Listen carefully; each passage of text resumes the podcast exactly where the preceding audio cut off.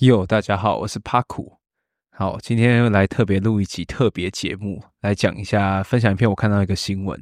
好，这期不算新闻啊，这比较上是算是说一个蛮厉害的人写的文章。这个人叫 Jeff Dolman，他这个人的背景是说，诶，他在传统金融里面已经工作超过二十年，目前在加密货币里面已经做了五年这样子。那是他在做资产管理经理这样子。那分享的一篇文章，我觉得蛮有趣的，叫做。I learned managing a crypto fund for five years，就是说我这五年中到底从 crypto 的这种资产管理里面学到什么经验，这样子。那分享一些他的从业感想和观察。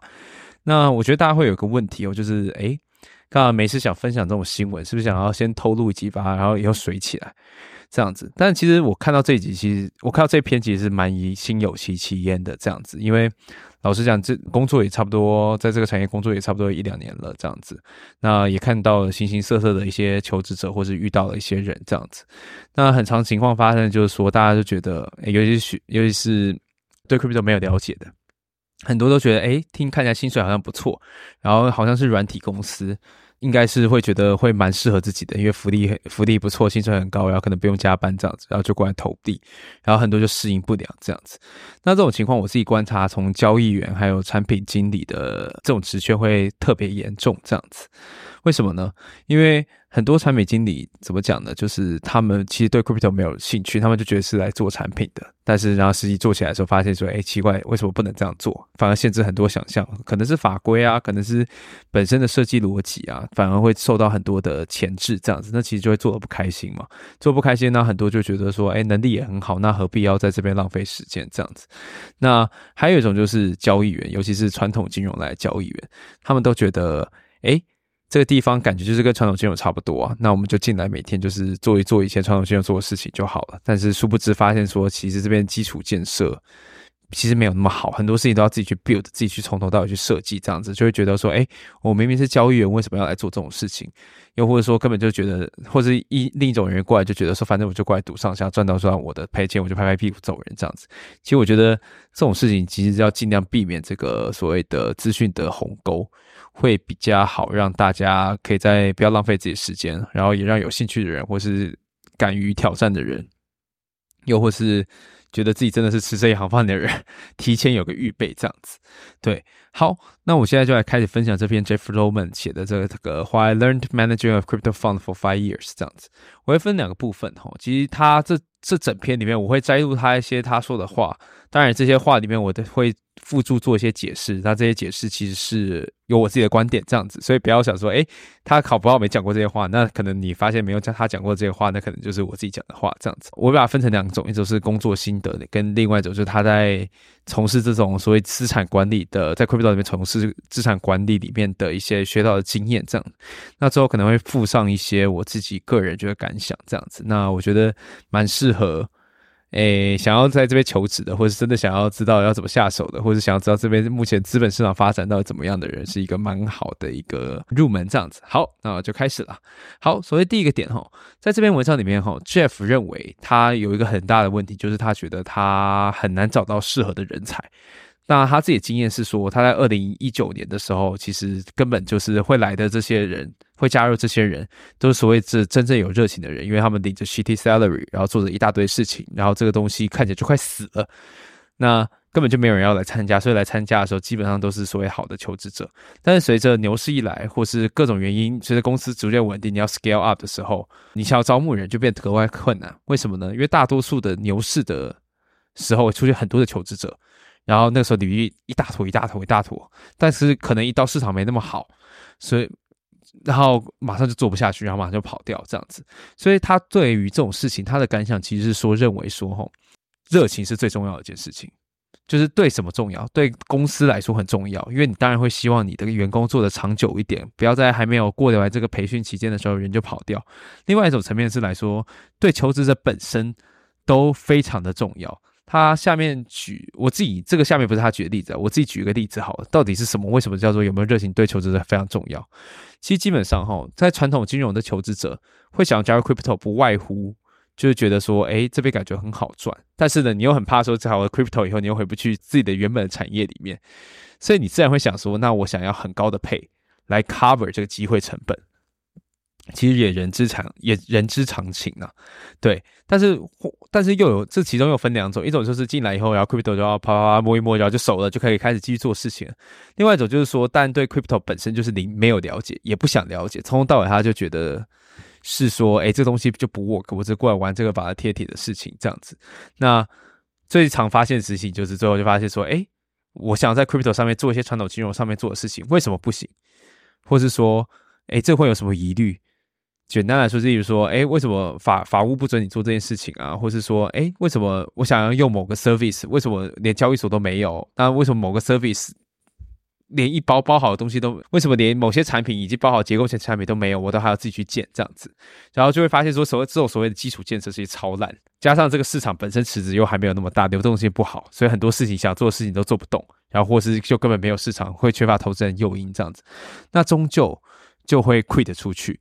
对，那这种同样的情况，其实可以同样套到 PM 啊，同样套到 Marketing 啊，同样套到 CS 这种各种的所谓公司营运的基本单位上面。其实最主要来说，那我们自己观察，我自己观察经验，其实也是真的要对这个东西有热情，甚至我们要说要有点邪教信仰，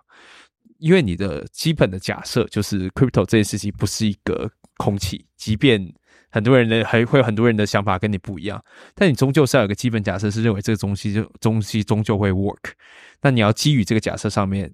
秉着热情去研究，才有机会让你在这边的职涯走得比较远。这样子，对。那再来还有个 Jeff 认为的一个很有趣的观点，不要讲很有趣观点，也是实物观点，所有新创都遇到了。他大多数的员工其实不能像一般人觉得说，哎。我是交易员，我就做交易员的事情就好，或是诶，我是 PM，我就乖乖的搞产品就好。但其实很多时候，哈，一家公司在运营的时候，尤其是 crypto 产业，你要一个员工要可以戴，他原文是说 wear multiple hats，hats 帽子的 hats，就意思说你可以做好多好多事情。举例来说，交易员你不能只是交易员，你可能还要写一些程式啊，你可能还要监风控啊，你可能还要接方顶啊，或者甚至。比较积极一点，你可能还要出去 BD，主要去接触你觉得有机会客户，然后 pitch 给你的老板。这都是因为老板可能本身背景跟你不一样，你需要做的事情就是，当然不是说，诶，因为每个人都已经在这个市场专业化太久，能玩的把戏都差不多了。这地方其实有很多很新的东西，或者是很多新的模式，其实是主你需要主动去发掘，然后给你的老板去看见，然后协从从而协助去你个呃，从而协助你的公司去成长这样子。例如，那你是 PM。那你 P A 甚至你也不能只当 P A，你除了技术规格外，你可能还要当专案的研究员，去搞清楚这背后的逻辑模式，你要怎么去应用它？那这个应用完以后，你要怎么样想办法把它包装成一个，或者把它合成一个大家都可以使用的 feature，或是怎样去开发出一个新的所谓的金融产品或交易产品？这都是一些很重要的事情。那有这些懂面知识以后，这种所谓的各种跨领域交融之后，你做出来的东西才会比较能碰到痒处，就是。不然的话，很多时候你就会留叫隔靴搔痒。举个例子来讲好了，很多人都会觉得说，哎，为什么我不能做？呃，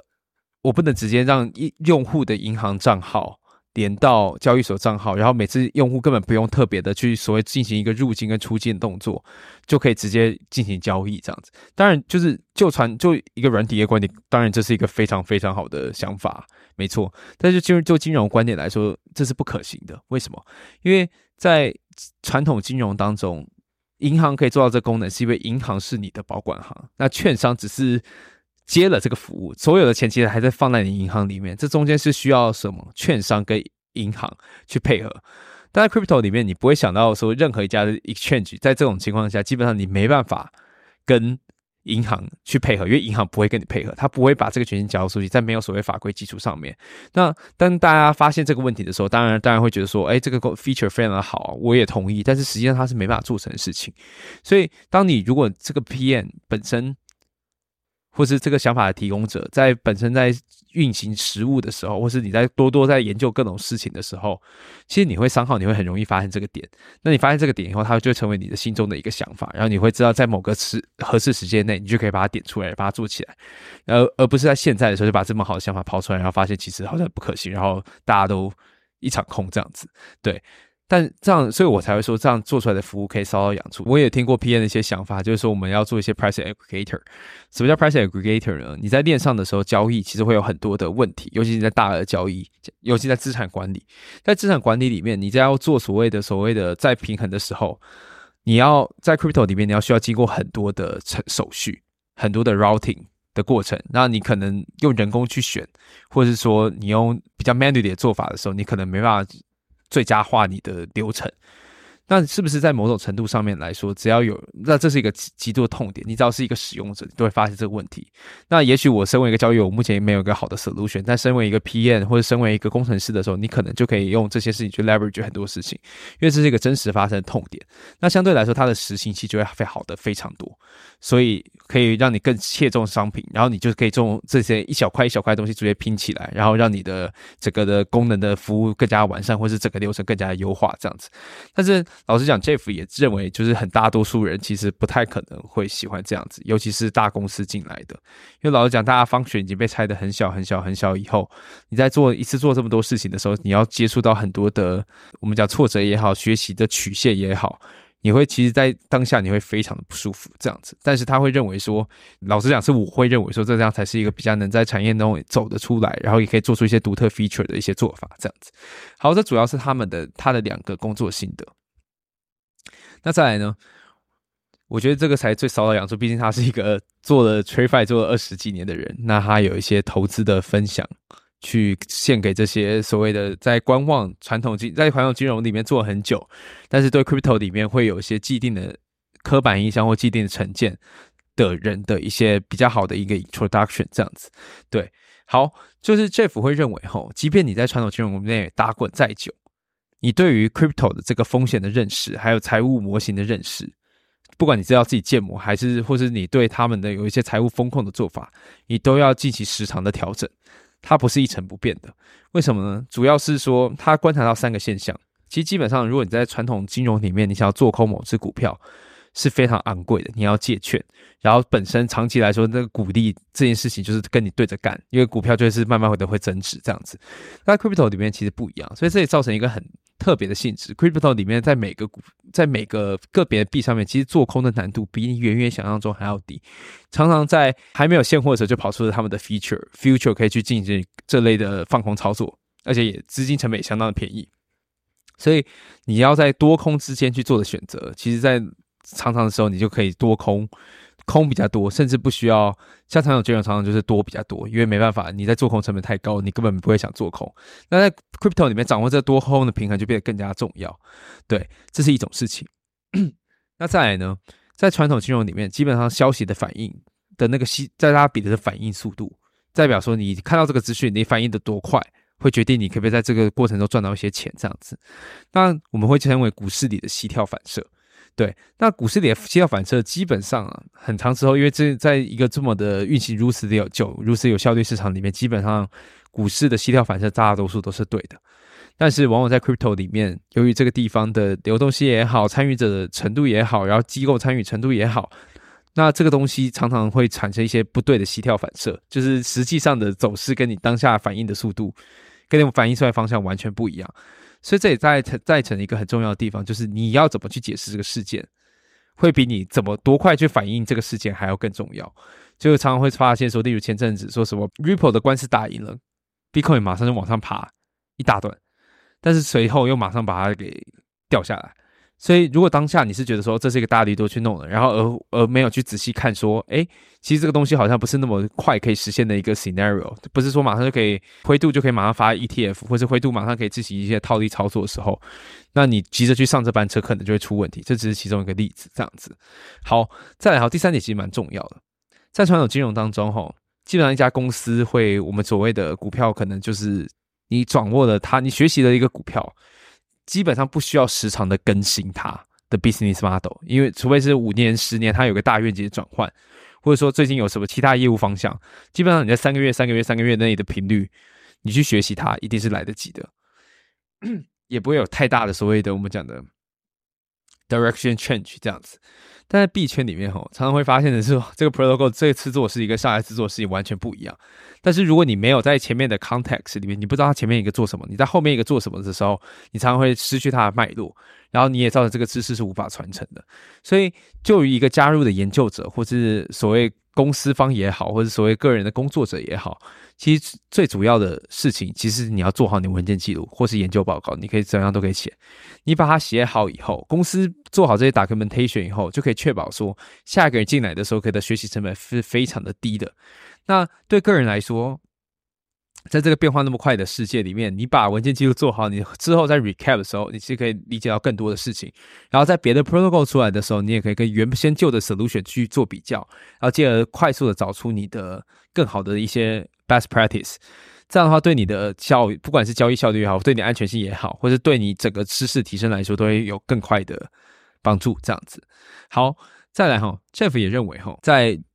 crypto 世界里面，不管大家想不想承认，其实就是所谓的我们讲的 trading operation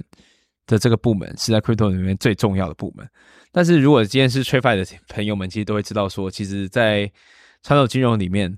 前中后台一定是前台会最获得人喜欢。前台可能就是交易员啊，或是所谓的 sales 啊，中台就风控啊，后台就是交割关交割短，中后台其实是。在传统金融里面是不被那么人家觉得是 promising 的产业，但是在 crypto 里面哈，其实不然，前中后台在 crypto 里面是非常非常重要的。因为就像我举个例子，中台以前是做风控，但是风控由于就是大家都有所谓有作业可以抄，风控不会是突然一瞬间要建立一个全新的风控机制，都是有一个脉络，或是以前已经有人写过 paper，或是前面的前面的同事已经传承下来很多东西，你只要负责维护或者细调一些参数就好。然后在 crypto 里面吼，其实这件事不是真的，因为压根就没有人帮你建立这个风控系统。所以如果你只要当第一名的话，其实你有很大的机会去发挥你的重要性，因为你在每个新的不同产品、新的不同币种、新的不同的经济模型、新的不同的避险方式里面，你都可以发挥你自己所需要的技能，然后协助去建立这个管道。那后台的话，以前是 settlement，settlement 就是在以前后台就是大家在打电话催来催去，然后确保说账有没有对啊，然后。交割的款项有没有进来啊？债券有没有到账啊？这件事情，那这事情其实变得有些 routine，因为反正反正每天就要做的事情差不多，checklist 都一样长，所以做的事情有点 routine。那大家就觉得在后台其实是一件很无聊，然后很累的事情。但是在 crypto 里面，我敢说也很累了。但是至少你可以去重新建立那个所谓的交割机制。那你要怎么去把它更加自动化，更加的维护所谓的私钥安全？因为在 crypto 里面，你不会有那种钱汇出就不见的事情嘛。在 crypto 里面，你很常发生这种事情，私钥泄泄露啊，然后转账转错啊，然后 fat finger 啊，这种奇奇怪怪还有诈骗啊，奇奇怪怪的事情都会发生。所以，变成说在风控的系统里面，你的 security 跟你的后台的交割其实是一直绑在一起的。在这种的 context 下面的话，其实你只要有这种后台的想要发展的地方，你在任何的 crypto company 里面，前面其实都是很好发挥的一个所在。对，好，再来哈，还有个点其实就是。这是对于这些 crypto 想要进来的投资人的一些想法，就是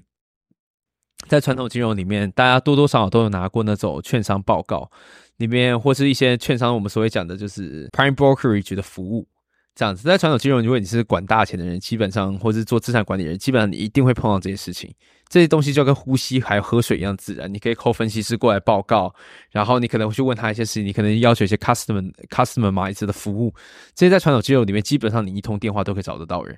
但是在 crypto 里面其实不然，即便我们就会讲这些叫所谓的 sell side 服务，可能是报告啊，可能是一些 OTC 交易啊，可能是一些交易对手寻找啊。这些在 crypto 里面有没有？但是其实还没有到所谓的 usable 的程度，所以它在这方面其实也是一个切入的点。它并不是说它已经是以前，因为现在在传在传统金融里面，你只要没有 size，你在做 sell side 的 service 里面，其实基本上你会被人家当做 call center，你会觉得他会觉得你就是在写报告，然后客户又不会因为你写报告就直接对你下单什么之类的，你会被当成 call center，你的重要性会被忽视。但在 crypto 里面呢，这些事情因为还是基本上是进出女帝，它还没有。真的去做到所谓的完美的服务，或是做到一些整套的 solution，所以代表说你在这个地方切入，其实也是还有自己的所谓的成长空间。挑对战场的话，这也是一个可以攻略的方向。对，好，第四个其实蛮有趣的哦，这个我从来没想过这些事情，就是他在中间提到哈，你的客户可能比你想的更激进。这个激进是什么意思？就是所谓他们对资产的要求。他举个例来说，当他还在各种的就 B 队里面打滚的时候，他客户已经过来有人去问他是 NFT 的这些事情了。那这个事情对一般投资人或者对对一般资金经理到底有什么帮助？其实也很明显嘛，就是像传统金融里面，你要在抠一个基金的时候，你通常会缺乏所谓的 CCs。缺乏所谓的主题，或者缺乏所谓的投资标的，那可能有的时候是你找到新的投资标的，但你的投资人可能不愿意，或者你找不到新的人，所谓的募他们的钱去帮忙投资，这件事情会变得很困难，因为通常你的客户都是保守的，尤其就是私募基金，遇到人都是保守的、有钱的，然后可能会喜欢大家自己想要的资产领域，那你的投资人关系在这方面就会比较比较辛苦，也比较重要，你要想办法去说服他们，或者找到新的客户进来。但是呢，在 crypto 里面有些事情发现，就是通常这个资金基金管理方，这个基金管理者是被要求去做一些新兴市场投资，去做一些更极端商品投资，客户也会非常的了解你的风险属性，因此比较不会产生那种就是哦，今天你赔钱了，你投资某种新兴标的赔钱，那你很难跟客户交代这种事情。这 push 资金基金管理人这个职缺的需求，可能会比你想象中还要更多，因为你有各种不同的产品可以去挖掘，你的客户也。允许你有这个 mandate 去投资这些产品，那这样的话，其实，在某种方面来说，你会获得更大的自由度，跟更多的我们讲的工作机会。这东西也是所谓的一些传统金融比较没有有的市场机会，或者比较小众的市场机会。对，这大概是 Jeff 写的两三万字的文章里面的一小段，我一些我觉得有意义的部分，一些我觉得非常好看的部分，这样子。那我看完以后，其实有些也有一些总结的感想了，尤其是给这种。正在考虑转职，或是刚出社会想要加入 crypto 的学生，随便 whatever。但是呢，我会有一些这不敢讲一些小建议了，就是说一些想法给大家可以听听看。这样子，就是我会觉得，不管你要进入 crypto 公司的什么位置，就是你的 alpha，我们讲 alpha，或是你的优势、竞争优势，永远来自于对 crypto 这个投机、这个充满诈骗、这个东西不效率、这个。似乎没有任何实际应用的一个产业里面的相关知识，我可以很明确跟你讲说，如果你你想要进来，但你只想要赚这个钱，但你想要碰到 crypto 本这个本身是不可能的。你要懂，你要懂的程度是你可能看某个专案你就知道他在干嘛，不是只是说听过这个名字的懂。如果你不学，你不学这个东西的话，基本上你很难去在这个产业里面赚到比较多的竞争优势。你也没办法沿着这些科技发展去推更好、更加完善你的服务，所以这很重要的。你一定要对这个虚拟货币这件事情要有些热情，然后你要持续的在虚拟货币里面学习，然后最后就把这些学习到的东西再应用到你原本专业上面的，就像是你原本的 domain 再加一个新的 domain 叫 crypto，这对你来说你的职业是非常有帮助的。即便你一开始什么都不懂，只要有好奇心就可以。为什么呢？其实就像我刚刚讲的，这里就到处都是痛点了。这一边的痛点，老实讲，你要我讲甚至讲，我也是讲不完，因为太多了。但这些痛点，老实说，在这个所谓的投机的过程中，这些痛点都是至关重要的。你只要抓到一个这个痛点，然后想办法做一个，maybe 是一个 service，或是一种产品。或是说一种所谓的 protocol，甚至 DeFi protocol 的这种服务，你只要抓到一个，其实就可以解决翻身的问题，你就可以翻身。尤其是专案 DeFi 专案来说，你只要抓到这个东西，你马上就可以得到很多的回馈，或是社群支持，又甚至是投资方的募集，都会变得非常的容易。你的变现化会来的非常快速，所以我会是一个非常好抓住的机会。好，再来一个哈，就是。在这边，尤其是这句话可能是给交易员的，或者作为资产管理者，就是这边的很多的所谓的工具来说，你当然可以去找一些现有的服务，但那你要确保你一开始的起点就是够高的。例如，你已经有很多的投资人关系，你已经有一批相信你的客户，可以提供你这些费用资源。不然，在这在这个目前在这个地方，你会买到的东西是偏贵，然后不够完整的 solution，所以就变成说，你势必得这得。让很多的工具交易，不管是交易工具，不管是风控工具，或者不管是钱包工具，你都要自己把它写出来。我所谓自己就是公司，你创立公司的时候就要想到这一步。你就要用创立公司就要想到这一步，所以你一定会有一个工程师团队，或是你甚至你养养来的每个 trading operation 的人。都要有一些所谓的我们有讲的 demo protocol typing 的能力，你要想想办法把东西做成一个自动化的初步结果，然后让大家去规模化的一件事情。对，不会像在 TradeFi 里面，其实所有的基建都是 well built，所以你可能绝大多数的应用场景就是把 Excel 拿出来算到所有，把所有的该算的东西算一算就够了。因为更难的 pricing model 可能说 Bloomberg 帮你算好了，风控软体可能外部的 vendor 帮你写好了。这件事情在 crypto 里面是比较少见的，对，所以在很多程度上，你都要从零打造这些产品。那我相信，其实虽然是很累一件事情，不过对于整个系统建立的那个经验，其实我觉得是相当难得的，那也是很有趣的一件事情。如果你喜欢的话，好，最后一点哈，就是还还有很多人会觉得说，哎，我现在没有 crypto 经验，然后其实我也不太确定说。我对这个东西有兴趣、有热情，然后你也做一些基本的研究，但你常常不知道说自己到底懂得够不够多，或是你也不知道说到底可以为这个产业做上什么。但是你想转职，可不可以？我觉得我的答案会是肯定的，因为我自己的观察是说，公司的痛点其实很多时候都有所谓的招募的瓶颈。什么招募的瓶颈呢？就是很多有 domain 的人，有这些 crypto 专业知识的人，其实很少，真的很少。那就算有的，那是 Overpriced，。那没有，那中间的就是什么？就是他可能在其他的地方 domain 很强，但是对 crypto domain 基本上是近乎没有这样子，但他也不想学。但是通常你大家会觉得说，哎，你就有相关经验，你进来做，但其实那个东西没有 crypto domain 没有就是没有，没有学习的话，没有懂的话，其实那沟通成本啊，还有执行成本，还有客那个员工的满意度啊，专案进度都其实都会因此都会拖累。所以哈，在这边 echo 一下 Jeff Doman 讲的话，其实在这个地方哈。你养一个所谓的有兴趣的人，会比你可能会比你挖来还要划算很多。对，那你只要找到那个有兴趣的人就好了。那对就求职者来说，其实问题很简单，就是你只要有这个 基础的学习能力，然后你有深度去，不要讲深度探讨，你有尽你的所能去探讨一些 crypto 专案或者一些 crypto 的进展，然后可以分享出一些东西的话，基本上就可以很明确传达，你就已经比八十 percent 的应征者还要更具有优势，因为他们很可能一开始来面的时候，他们什么都不知道。那我会觉得说，你只要有懂、有想要了解的好奇心，一定可以在 crypto 这个产业里面找到一份适合你的工作。这样子，对，这是以下以上的一些我的小分享。这样子，那我会觉得说，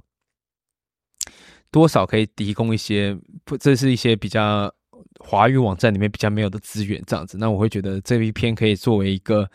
大家去思考，或者是作为收集资料的起点。这样子，对，那就以上今天的分享，谢谢大家，大家拜拜。